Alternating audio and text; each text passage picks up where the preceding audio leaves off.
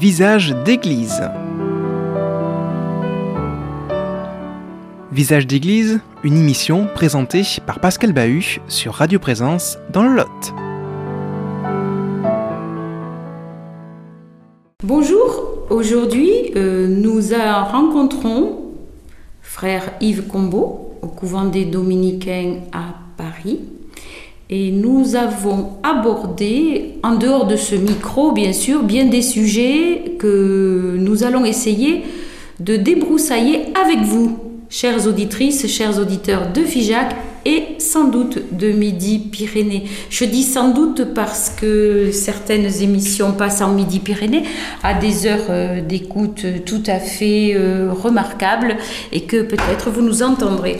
Si vous nous entendez, euh, pensez à appeler votre radio au 05 65 348 348.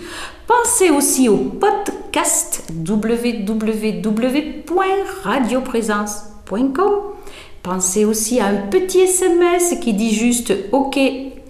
C'est au 06 14 14 28 14. Je répète 06 14 14 28 14 pour savoir si vous entendez le frère Yves Combo qui est là près du micro et moi, Marie-Odile, donc, euh, dont vous avez l'habitude d'entendre la voix. Bonjour frère Yves. Bonjour. Alors nous avons euh, un petit défi aujourd'hui. Euh, c'est la conscience. Donc euh, on y va sur la conscience puisqu'on en parle souvent, mais peut-être nous pourrions essayer d'aborder, de décliner ou ces critères, ou ces aspects, ou ce que nous en savons.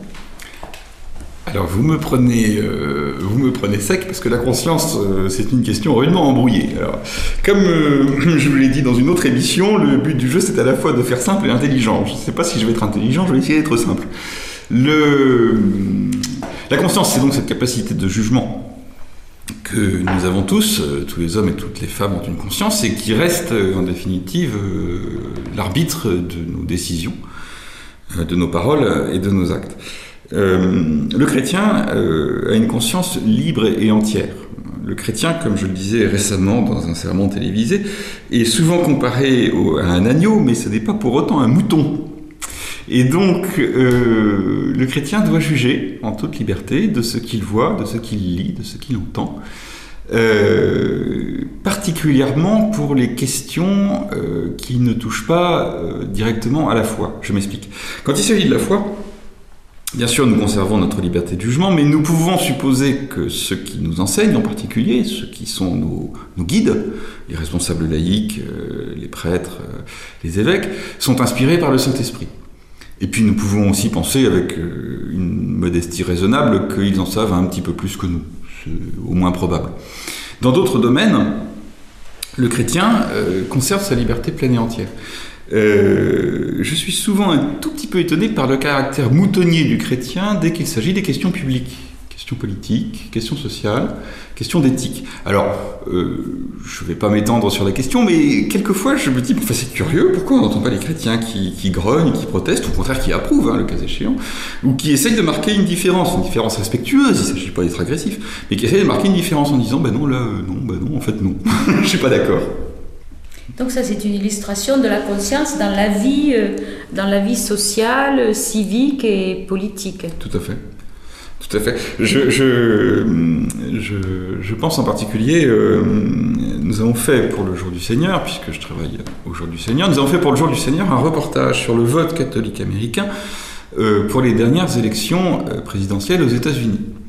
Donc on a envoyé un journaliste là-bas, et il a interviewé des partisans des deux candidats, de Trump et de Biden. C'était très intéressant de voir comment les catholiques américains savent conserver une liberté de conscience très, euh, ça m'a semblé très adulte. C'est-à-dire, ils disaient oui, alors je soutiens un tel pour telle raison, pour telle autre raison, mais là-dessus je ne soutiens pas. Et sur ça, je ne suis absolument pas d'accord. Euh, et tel autre dira je soutiens tel autre candidat, et le troisième dira eh bien écoutez, euh, si on réclame par exemple c'est un sujet assez grave mais important. Si on dit je suis pro-life, c'est-à-dire contre l'avortement, pour la protection de la vie en toutes circonstances, alors il me semble logique, disait ce chrétien, qu'on soit aussi contre la peine de mort. ça me semble être là la protestation d'une conscience chrétienne intelligente. Je ne dis pas forcément qu'il a raison ou tort, mais en tous les cas, sa conscience était à l'œuvre.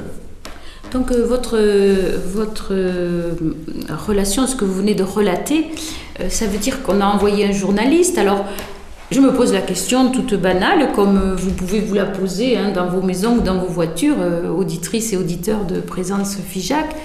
Ben, est-ce que c'est qu'on n'a pas envoyé un journaliste auprès des chrétiens en France ou bien est-ce qu'on n'a pas documenté la question par par le fait de faire exprimer euh, les personnes? Enfin, moi, en tout cas, je n'ai pas été euh, interviewée. Hein. Eh bien, euh, en France, nous avons une assez bonne presse chrétienne, nous avons des bons médias chrétiens. Et je pense que ceux d'entre vous qui sont abonnés à des organes de qualité comme La Croix, La Vie, Famille chrétienne, enfin, je pourrais citer tous les titres, Panorama, Le Pèlerin, on y voit, on y lit souvent des interviews intéressantes de chrétiens qui méritent d'être lus. Ce qui me peine quelquefois, c'est que le journaliste semble ne pas pousser assez loin. Ces questions restent un peu plates. Euh, ce que j'avais apprécié avec le reportage auquel je faisais allusion, c'est qu'on avait probablement un très bon journaliste. Je dis probablement parce qu'à la télévision, on n'entend pas la voix de la personne qui interviewe. Euh, un très bon journaliste qui avait su aller chercher des convictions dans, les personnes qu'il rencontrait. Euh, on a des médias comme les radios chrétiennes en France qui sont remarquables par leur diversité. Euh, par euh, leur audience. nous essayons aujourd'hui, Seigneur, de donner la parole aux personnes. Mais je crois aussi, et ne prenez pas cela pour un reproche, que les catholiques français ont peut-être un petit peu perdu l'habitude de réfléchir. non pas que nous n'ayons pas de conviction, mais nos convictions sont-elles vraiment fondées? Avons-nous beaucoup réfléchi? Est-ce que c'est un sentiment ou est-ce que c'est une idée que nous avons construite avec des arguments rationnels? Est-ce que nous suivons ce qu'on nous a dit de suivre ou bien est-ce que nous avons nous-mêmes réussi à forger quelque chose de plus personnel et, si possible, de plus profond? Voilà, c'est des questions que je pose. Donc euh, ça suscite euh, tout un travail de formation auprès des catholiques et aussi auprès des formateurs, auprès des prêtres, auprès de tout le monde. Quoi. Il, y a, un chantier là, j'ai l'impression. Oui, et je, pense que le, premier élément du chantier, c'est de, de dire euh, euh, aux chrétiens que tout homme, toute femme a les moyens de juger. J'en reviens à, la conscience. Dieu nous a donné la capacité de juger.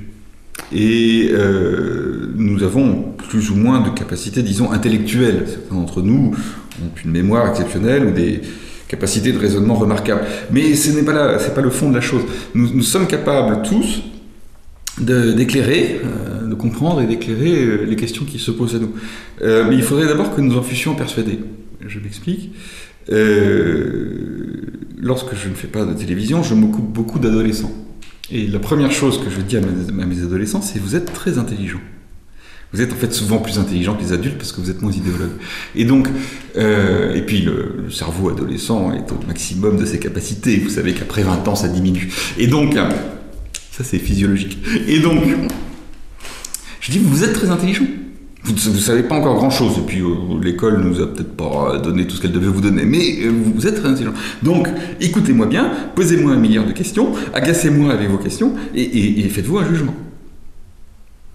Donc, euh, par rapport aux jeunes, la question est très, très voilà, on est en train de, voguer euh, sur une pente très intéressante, celle de la formation de la génération suivante, c'est-à-dire celle qui va porter les projets, celle qui va porter l'espérance, puisque dans l'autre émission, vous avez beaucoup parlé d'espérance. Donc par rapport à, la jeunesse, dire que euh, peut-être la formation au jugement, à l'esprit critique n'est pas assez poussé de toutes parts. Hein. Euh, il n'y a pas de jaloux là, il y a l'église, il y a l'école, en fait tout le monde. Ah oui, tout le monde. Tout le monde. C'est d'ailleurs curieux parce que tout le monde, tout le monde semble dire qu'il faut former l'esprit critique, mais je. Tenez, je vais prendre un exemple assez concret mais très important, puis ça touche euh, au cœur de notre sujet, la foi.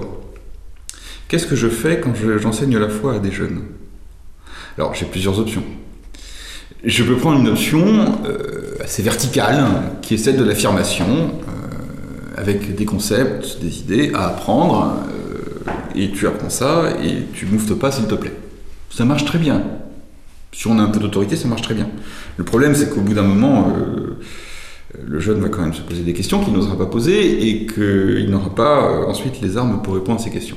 La deuxième option, c'est de lui laisser une liberté entière, de lui dire tu crois ce que tu veux, tu te fais ton opinion librement, voici le supermarché des convictions dans lesquelles tu peux piocher, et de Bouddha à Jésus, fais-toi un avis. C'est à peu près, euh, je dirais, ce qui se passe dans un enseignement public, euh, par ailleurs, bien fait, hein. où on présente objectivement toutes les options et puis aux jeunes de se débrouiller. Moi, ce que je pense que nous devrions faire comme chrétiens, c'est une attitude euh, intermédiaire, mais plus fine, qui consiste à dire, depuis les tout premiers témoins de Jésus jusqu'à aujourd'hui, les chrétiens répètent un certain nombre de points. Certains sont non négociables, certains sont négociables. Ce qui est non négociable, c'est euh, Jésus est venu, il a vécu, il a prêché, il a enseigné, il a fait des grands miracles, il est mort, il est ressuscité. Ça, ça se négocie pas. Alors, euh, ce qui est négociable, c'est euh, la culture chrétienne, certains points de morale secondaire. Les, points de morale principale, tu ne tueras pas, ça va de soi. Mais des points de morale secondaire, la, forme de la célébration, tout, ça, on peut discuter. Ce témoignage que je te donne, Jésus est ressuscité, je te le donne inconditionnellement. C'est-à-dire, je suis chargé de te le dire. Tu en fais ce que tu veux, mais moi, je ne changerai pas de témoignage. Pas plus moi que les 2000 ans de témoins qui m'ont précédé et que ceux qui vont me suivre. Et j'ajoute que Jésus a dit qu'il était la vérité. C'est pas nous qui avons dit que Jésus était la vérité. C'est Jésus qui a dit qu'il était la vérité. Donc c'est toi, dans ta liberté de conscience, qui dis je suis cet homme-là, je suis Jésus, je le crois, c'est-à-dire, la liberté, c'est le fait de recevoir quelque chose qui vous est donné. C'est pas tout à fait je vais picorer pour me faire ma petite salade de conviction, c'est je reçois ce donné qui m'est offert par mes aînés. Ce n'est pas qu'une nuance. Donc euh, c'est quand même euh, une nuance, mais je dirais c'est un changement total de direction, puisque quand nous, euh, chrétiens de base, hein, je pense que dans ceux qui m'écoutent, il y, a, il y, a, des chrétiens qui se trouvent dans cette situation.